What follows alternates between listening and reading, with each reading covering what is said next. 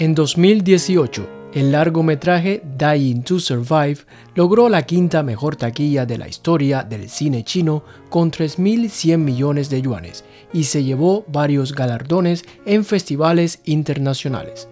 Sin embargo, Lu Yun, la persona en la que se basa la trama de la película, manifestó su insatisfacción con el personaje protagonista, aunque este logró conmover a millones de chinos frente a la pantalla. Ese tipo no soy yo, no soy un héroe ni un criminal, sino otro paciente de leucemia, dijo Lu Yun durante el estreno.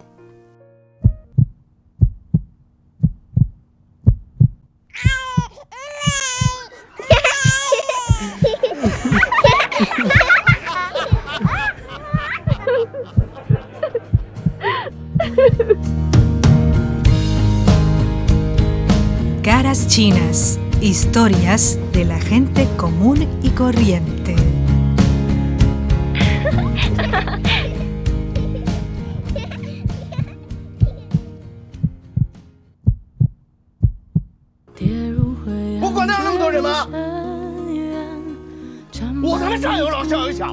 El título chino de la película es Wo Bu Yao Shen literalmente traducido como No soy el dios de los medicamentos. El dueño de una pequeña farmacia se convierte en el exclusivo agente de un medicamento indio genérico y barato contra la leucemia, con el fin de salir de la bancarrota pero después de conocer la situación de las familias de los pacientes devastadas por los costosos tratamientos, su motivación cambia y decide arriesgar su libertad por el futuro de los necesitados. Se basa en la historia de la vida real de Lu Yun, un paciente chino con leucemia que salvó a mil familias que padecían del mismo mal pero a diferencia del protagonista de la película, Lu lo hizo sin ningún interés económico.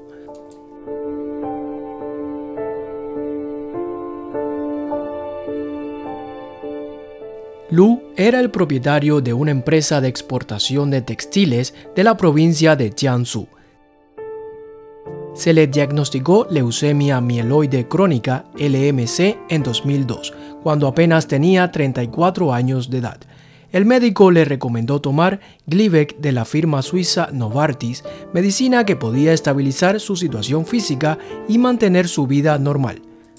Sin embargo, el uso regular de esta pastilla importada significaba una enorme carga económica para Lu, igual que para la mayoría de los pacientes comunes, ya que el precio de una caja, la dosis mensual, era de 23.500 yuanes, equivalentes a unos 3.500 dólares. Incluso para un pequeño empresario como Lu, el gasto en el tratamiento estaba agotando a su familia. En 2004, Lu Yun se enteró de que en la India se fabricaban varios medicamentos anticancerígenos genéricos, incluido Glivec, que se vendía a solo 4.000 yuanes la caja. Lo más importante era que la propiedad del fármaco indio era casi idéntica al suizo, Lu consiguió encontrar un medio de adquisición y empezó a usarlo.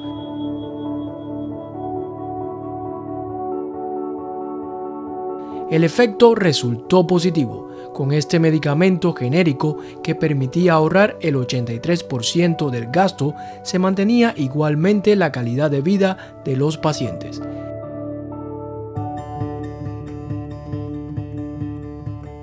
Muy animado, Lu compartió esta información en el grupo de chat de los pacientes de LMC en agosto de aquel año.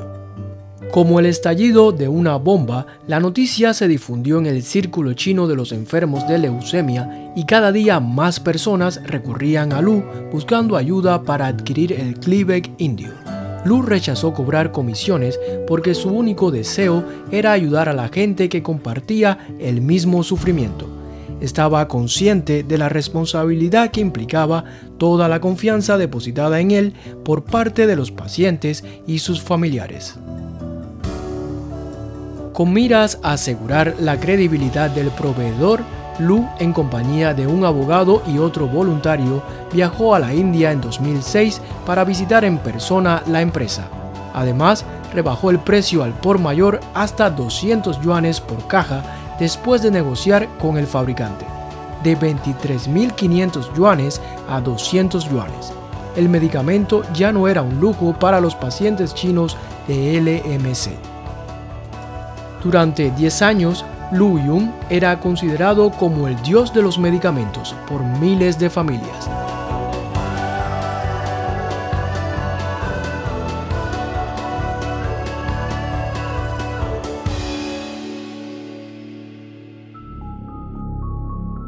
Pero para proveer a los pacientes el llamado dios de los medicamentos, violó las leyes de China. Todo se debe a la patente de Glivec. En la India existían legalmente muchos fabricantes de medicamentos genéricos. En 2007, aprovechando el ejemplo de Glivec, la firma farmacéutica suiza Novartis presentó una demanda judicial para invalidar parte de la legislación india sobre sus patentes. Su solicitud por la patente de Glivec fue rechazada finalmente en 2013 por el Tribunal Supremo de la India. Sin embargo, Novartis mantiene la patente de Glivec en China y según las leyes del país, todos los medicamentos que no obtengan la ratificación de las autoridades supervisoras nacionales son considerados falsificados. Así que la venta de Glivec indio en el territorio chino por parte de Lu Yun incurrió en el delito de vender drogas falsificadas según el Código Penal de China. Además, como las pastillas indias no disponían de un medio de ventas legal en China, Lu Yun compró en el mercado negro tres tarjetas de crédito a nombres ajenos para realizar los pagos. Este hecho también viola la ley al perjudicar la administración de tarjetas de crédito. En realidad, Lu se involucró en el caso justamente por una investigación de la policía sobre las ventas ilegales de tarjetas bancarias. En agosto de 2013, la policía de la ciudad de Yuanjiang detuvo a Lu Yun. La fiscalía local presentó la acusación en su contra en abril del año siguiente. Tomando en consideración su salud, se le permitió quedar en libertad bajo fianza. El 10 de enero de 2015, Lu y dos de sus amigos viajaron a Beijing para recibir la entrevista de los medios de comunicación y fue arrestado en el aeropuerto de la capital por haber violado las reglas de la libertad bajo fianza. En ese momento, la historia del dios de los medicamentos se conoció en todo el país y despertó amplios debates en la sociedad. Muchas personalidades, especialmente juristas, médicos y periodistas, manifestaron su apoyo a Lu.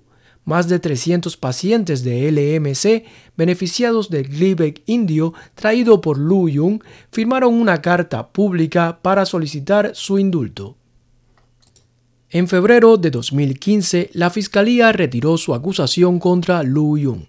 Así explicó su decisión.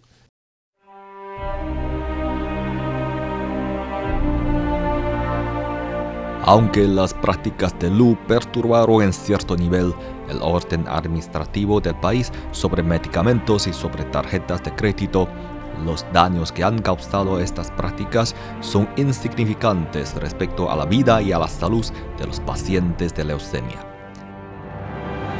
Si ignoramos este punto de vista y resolvemos como un crimen las prácticas de Lu que han beneficiado a los pacientes, considerando tanto su propia voluntad como el resultado, iríamos en contra del principio de que la justicia debe servir al pueblo.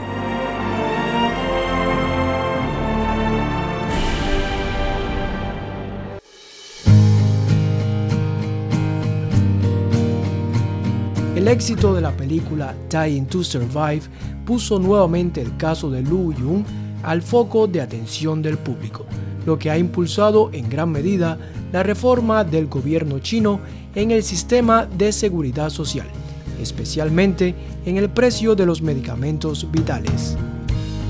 En agosto de 2018, el primer ministro Li Keqiang exigió al gabinete acelerar la ejecución de las medidas concernientes como cancelar los aranceles de las drogas anticancerígenas importadas e incluirlas en el seguro médico. El mismo año, 17 fármacos contra el cáncer, incluido Glivec, fueron incluidos en el seguro médico básico que disfrutan los ciudadanos chinos. Hoy en día los pacientes chinos pueden adquirir estos medicamentos a un precio menor que en los mercados de los países vecinos. Ya no existe la necesidad de comprar Glivec en la India.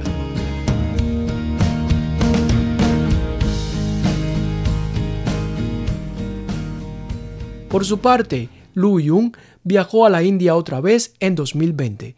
Esta vez no fue por Glivec, sino para comprar mascarillas y gafas protectoras y donarlas luego a los trabajadores médicos que estaban luchando contra la pandemia de COVID-19.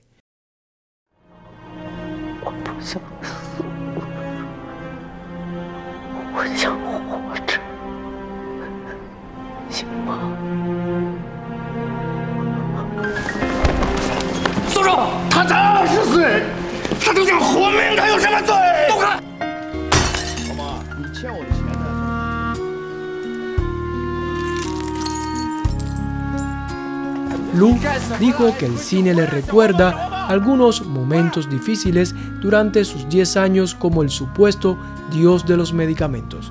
Por ejemplo, la muerte de su padre en un accidente de tráfico.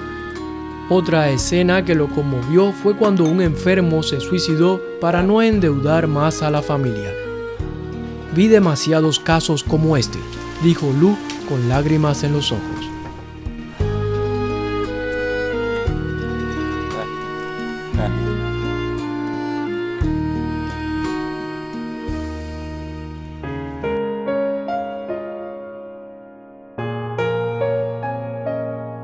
En el final de la película, una multitud de pacientes de leucemia, incluso los espíritus de los fallecidos, acuden a la calle para despedir al protagonista, que había sido llevado por la policía. Lu Yun manifestó francamente que se trata de la escena que menos le gusta. Es muy exagerada. Prefiero que poca gente me recuerde como ahora que ya nadie me viene a comprar la medicina gracias a las reformas en la seguridad social de China. Esta actualidad que estamos viviendo es el final más feliz que yo pudiera esperar.